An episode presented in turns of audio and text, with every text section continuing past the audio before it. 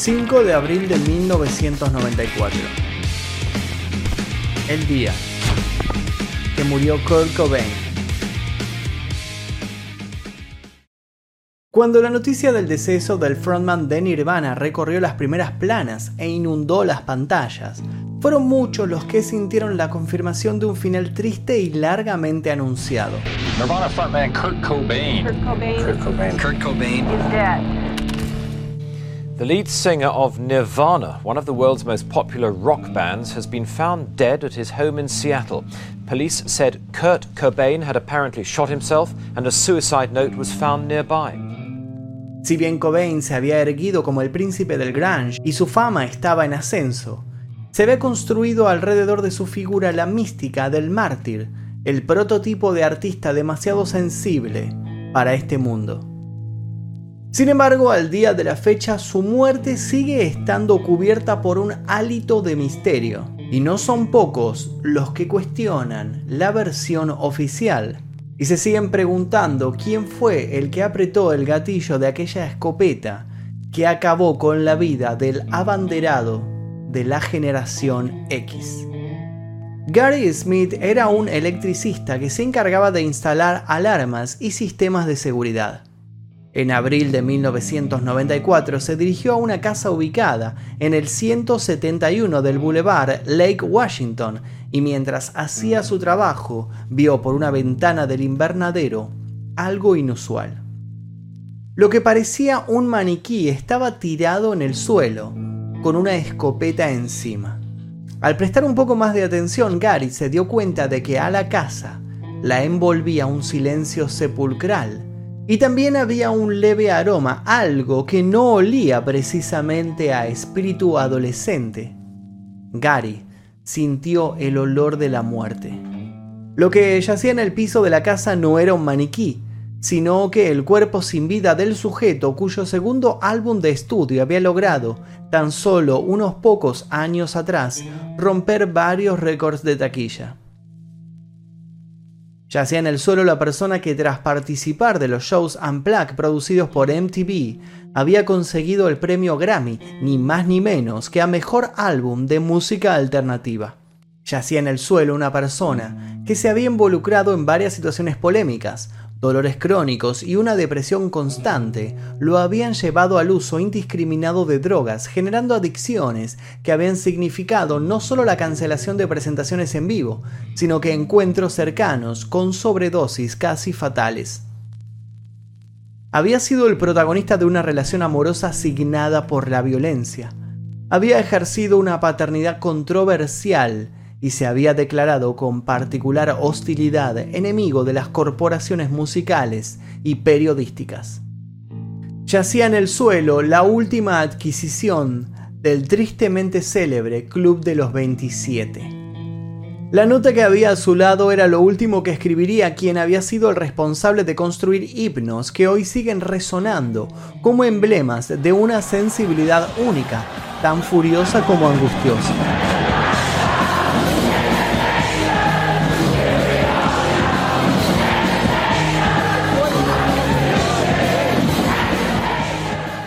Era una nota dirigida a Boda. Boda era el nombre de su amigo de la infancia, un amigo imaginario, su aliado en lo que había sido una niñez que había comenzado radiante, para luego convertirse en ese lugar del que siempre intentaría escapar. La nota no era otra cosa que una carta suicida, o eso se supone. El bisabuelo de Kurt Donald Cobain murió en extrañas circunstancias cuando se le descargó un arma en el ejército. Su tío abuelo Burl se había disparado con un calibre 38 en el estómago y la cabeza acusando ser víctima de abusos sexuales. Su otro tío abuelo Ernest murió de una hemorragia cerebral debido a serios problemas de alcoholismo a pesar de que se le había advertido que así terminaría. No mucho más tarde, su otro tío abuelo Kenneth no soportó la muerte de su esposa y se pegó un tiro en la frente con un revólver calibre 22. No es de extrañar entonces que desde joven Kurt se obsesionara con la muerte, más precisamente luego de vivir uno de los eventos que lo marcarían de por vida y lo convertirían de un niño rebosante de entusiasmo a un niño completamente inseguro, pensativo e introspectivo. Sobraron ocasiones en las que quien sería considerado como la voz de la juventud se sintiera sin palabras frente a lo que para él fue el suceso que le robaría parte de su felicidad. El divorcio de sus padres. De pronto Kurt empezó a percibir su hogar con ojos menos inocentes. La ruptura del seno familiar lo hizo mirar con mayor desconfianza todo lo que lo rodeaba. Primero fueron peleas con la nueva pareja de su madre, luego la disfuncionalidad en el nuevo hogar que había formado su padre, más tarde el sentirse como un peso para sus tíos cuando se tuvo que terminar mudando con ellos. Kurt se empezó a volver más solitario, escapó muchas veces para terminar viviendo en casas de amigos, o bien pasando la noche bajo puentes, masticando tristezas y resentimientos, que en sus épocas doradas terminarían levantando ecos en una multitud que lo vio como el más fiel de los espejos a la hora de reflejar frustraciones. Kurt pasaba horas escribiendo en sus diarios, muy a menudo dedicándole sus palabras a Boda, a quien le contaba sus planes de convertirse en una estrella de rock mientras grandes auriculares descargaban su furia en sus oídos. Y es que un Kurt de 14 años había decidido que quería una guitarra en lugar de una bicicleta estando frente al escaparate de una tienda. Y esa elección sellaría su destino. No se imaginaba en ese entonces que décadas después, una guitarra utilizada por él sería subastada en 6 millones de dólares. Kurt se sentía atrapado en un pueblo pequeño, al que no dudaba en catalogar de violento, misógino y conservador en niveles extremos e irrisorios.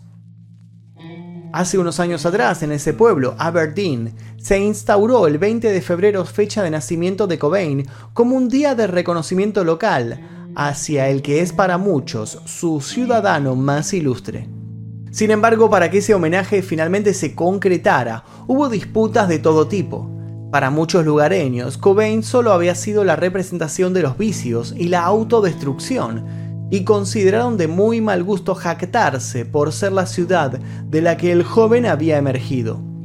Sin embargo, gracias a años y años de insistencia por parte de los fans, se logró poner una frase de Cobain bajo el cartel que da bienvenida al sitio.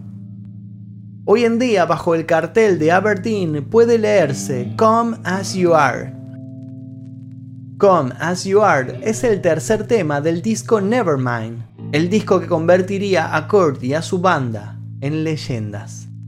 Las pulsiones de otros jóvenes de su misma edad no eran las suyas, por lo que Kurt no se sentía representado por nadie que no fueran esos músicos del movimiento naciente del rock alternativo. En un arrojo de entusiasmo y valentía se había probado para formar parte de los Melvins, pero no logró su cometido. Sin embargo, no dejó que esto lo detuviera, le había prometido a Boda que lo lograría y estaba dispuesto a cumplir con su palabra, costara lo que costara.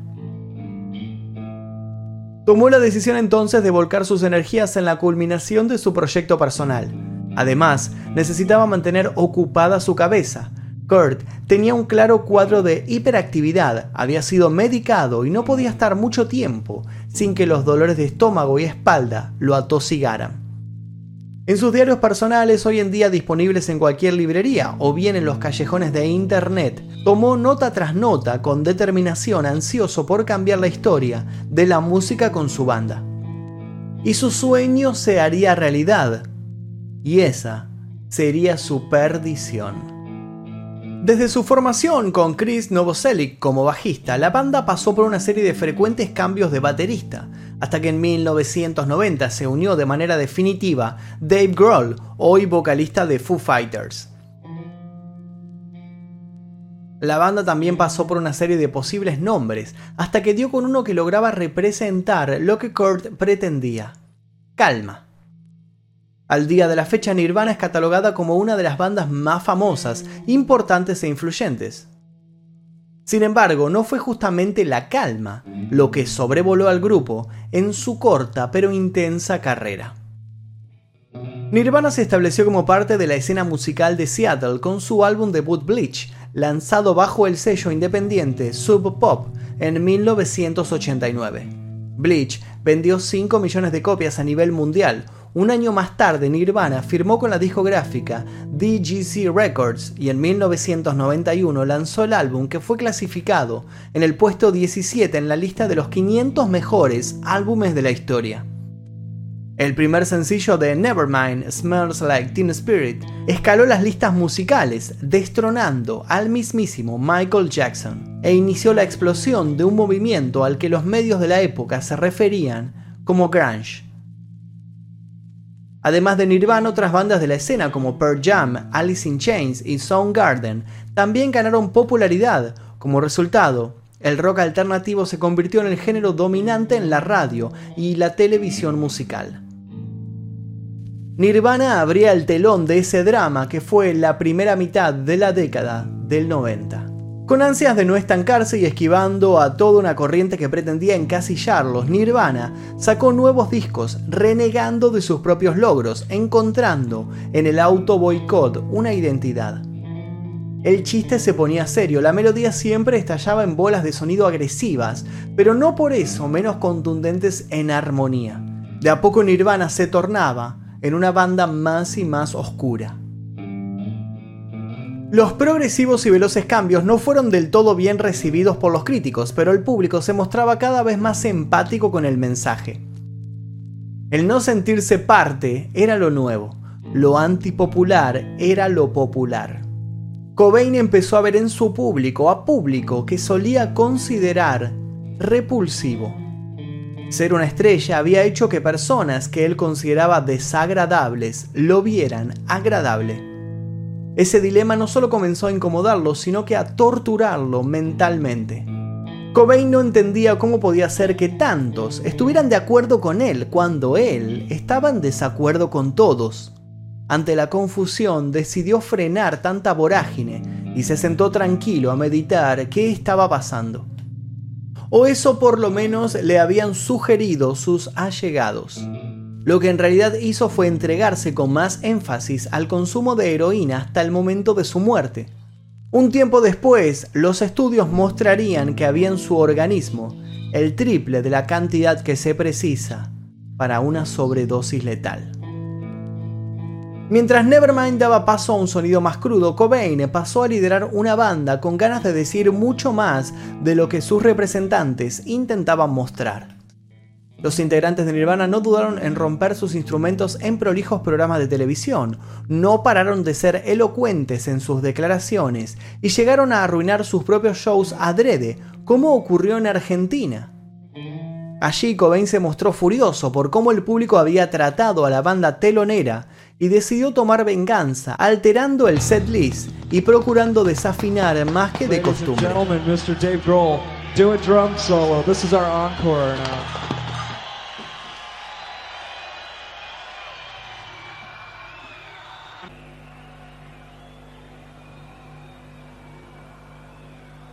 I'm not much of a drummer.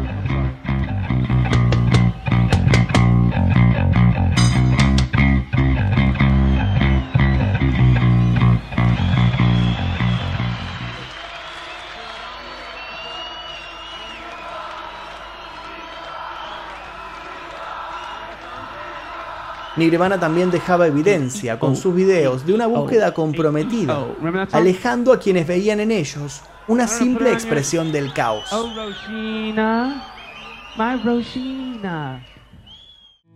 A su vez, Cobain dejó muy en claro sus intenciones de diferenciarse de otros músicos de la escena, a quienes consideraba machistas y pasados de moda por los rancios estereotipos a los que representaban.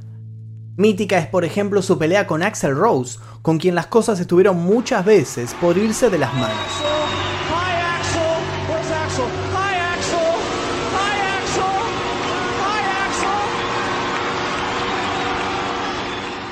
Cansados de ser siempre superados en números y cansados de ser acosados por los rudos e inexpresivos guardaespaldas de su banda enemiga, los miembros de Nirvana tomaron venganza en un festival, ocasión en la que vandalizaron con escupitajos un piano que creyeron que sería utilizado por el cantante de los Guns N' Roses.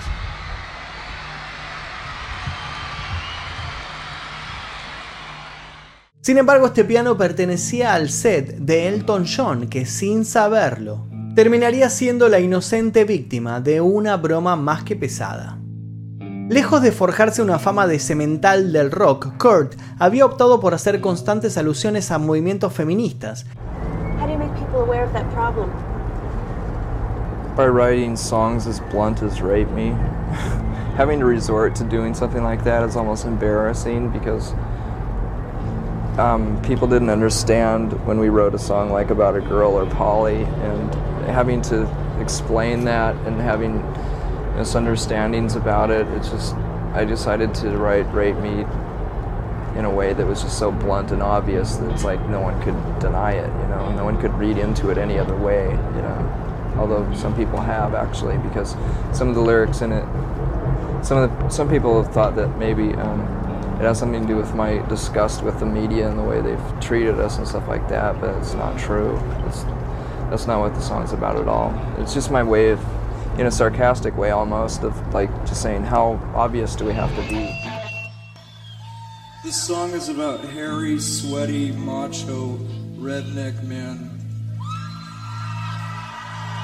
who rape. Just always felt that they weren't treated equally and, yeah. and uh, they weren't treated with respect, especially because of you know the way that um, Aberdeen treated women. I mean, just in general.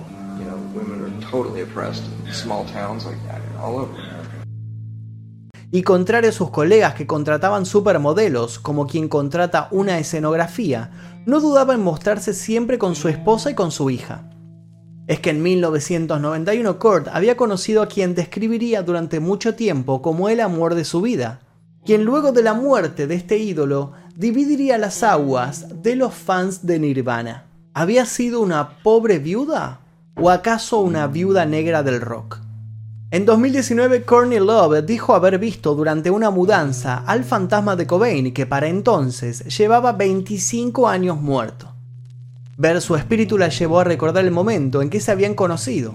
Había ocurrido claro en un concierto el 12 de enero de 1990. Luego de unos breves instantes de coqueteo habían hecho bromas y el flechazo había sido inminente. Tiempo después siguieron encontrándose. Ambos lideraban bandas en ascenso, tenían conocidos en común, las mismas productoras siempre rondaban sus shows, los fanáticos se repetían en las primeras filas y las agendas compartían el mismo dealer. Love tenía sobre sí un prontuario que la mostraba desafiante, promiscua y controversial. And he had a really steady girlfriend at the time. His girlfriend threw shoes at me, and I was like, fine, you didn't tell me you had a girlfriend. I didn't know there was a girlfriend. El rock movió los hilos del destino. Nirvana tocaba esa noche en la otra punta de la ciudad. They had just finished. I didn't even pretend I'd seen the show. I was like, hey. So I guess she got really drunk on alcohol. She fell or put herself down on the dance floor. Somehow they got together. And then at the truck stop the next day, I called Corgan and I was like, dude, I'm so going with this guy. He's first of all really good in bed and I like him and he's cute. Una especie de femme fatale de las guitarras. Por esa época Kurt no era ningún inocente y ya había quedado claro su carácter volátil y su constante tendencia a refugiarse en estupefacientes. Love había participado de un casting para ser de Nancy en la cinta Sid y Nancy de Alex Cox, en la que se cuentan las desventuras de la pareja punk, de pronto protagonizaba su propia epopeya de amor y autodestrucción. Cobain, que siempre se había declarado monógamo por naturaleza, pasional en su modo de entrega, admirador de todo lo que lo emocionaba, no tardó en erigir una especie de altar alrededor del Love.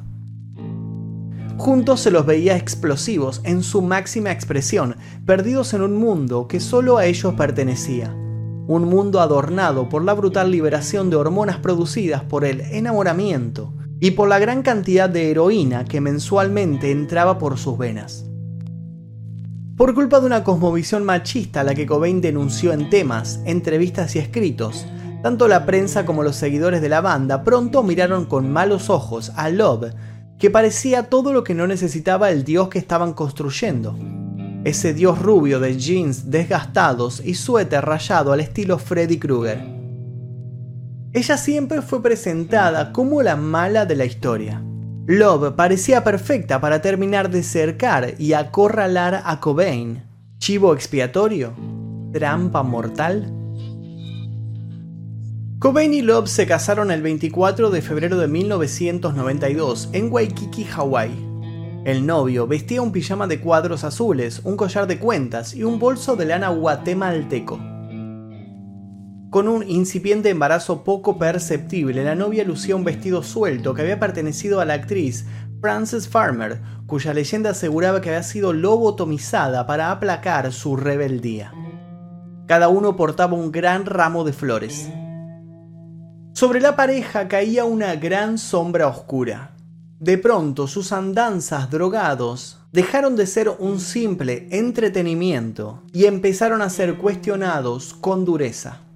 Fue en esos días cuando la revista Vanity Fair sacó una nota que significó el principio del final para Cobain y Love. En una entrevista, Love no había titubeado en afirmar que había consumido heroína durante el embarazo. Ni bien el parto se llevó a cabo, agentes de los servicios sociales se presentaron en el hospital para retirarles la custodia de la bebé. La pareja se metió en programas de desintoxicación y si bien Love acusó sobriedad, Cobain no paró de tropezar con cada jeringa que se le cruzó en el camino. Así todo lograron recuperar la custodia de su hija. Love decidió que era hora de poner un ultimátum a su marido. Tras una sobredosis en Roma y una consecuente intervención de emergencia, Cobain escuchó a un miembro de la banda amenazándolo. Si no podía frenar su raíl de consumo, ya no habría más discos. Love a su vez amenazó con dejarlo. Para ese entonces un Cobain cada vez más desconectado y paranoico empezaba a transitar sus últimos días con amargura y desesperación. La separación de sus padres había sido para él el peor momento de su vida.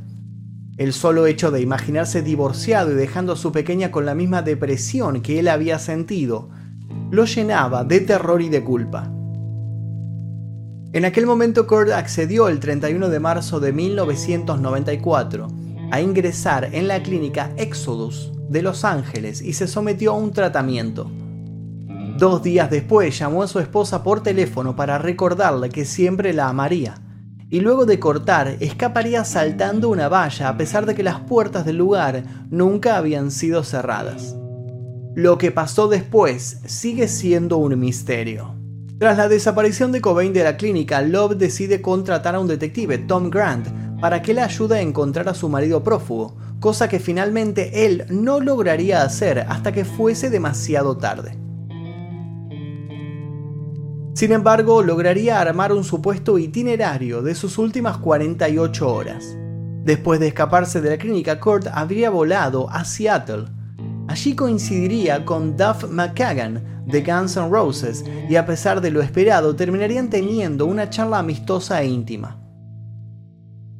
Se supone que Kurt compró más heroína y se recluyó en un hotel de mala fama. También que en algún momento se metió en un cine para ver la película El piano. Luego habría visitado alguna de sus propiedades, habría cenado con su dealer, habría intentado infructuosamente contactarse con Love y había terminado en el invernadero de su mansión para ya nunca más salir. La escopeta la había conseguido luego de alegar sentirse inseguro. Tiempo después el detective siguió dándole vueltas al asunto y llegó a una conclusión. Estaba convencido de que Cobain no se había suicidado. Él sostenía que alguien lo había mandado a matar y ese alguien no era otra persona más que Courtney Love. Grant descubrió que poco antes de morir, Cobain había llamado a su abogada para tratar de sacar a Love de su testamento por supuestas infidelidades. Descubrió también que Love había mentido y sido inconsistente con su versión de la historia, ocultándole datos vitales para la investigación.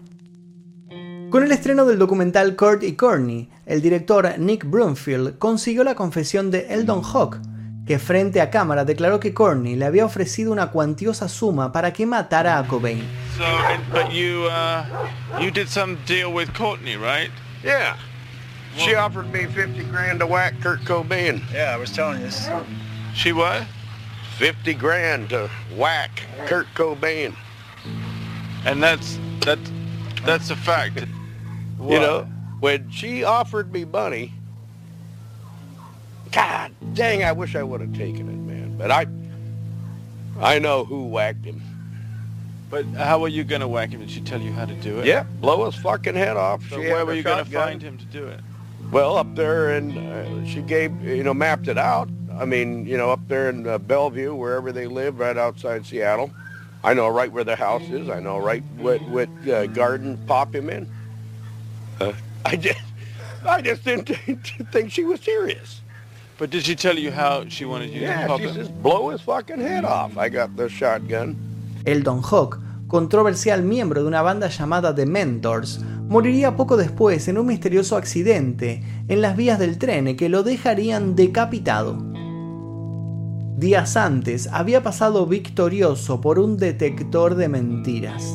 Courtney Love hizo todo lo posible para que este documental no saliera a la luz.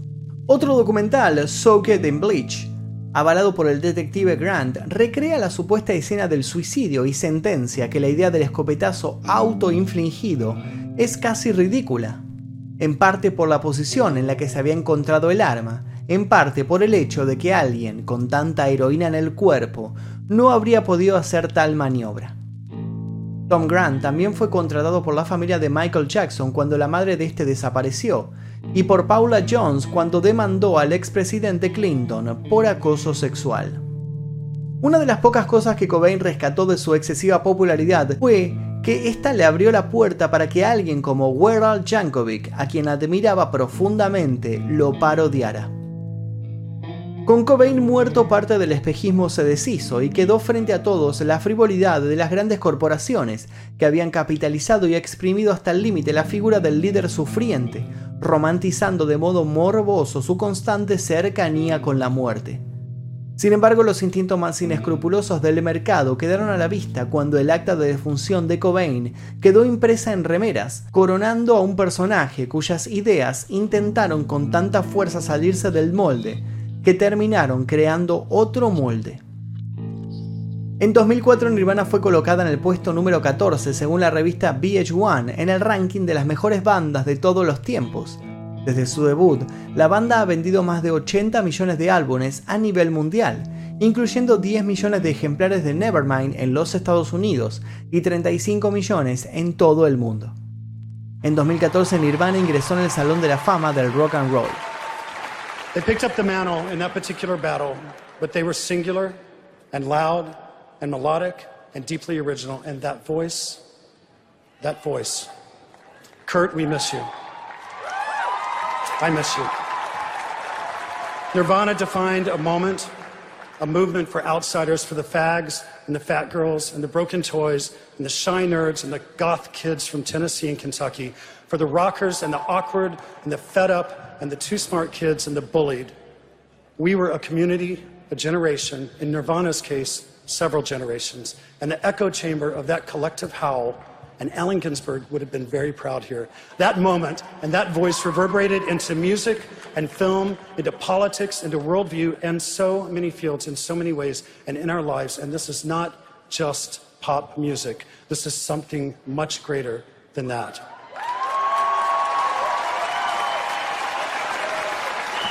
These are a few artists who rubbed each other the wrong way in exactly the right way at the right time.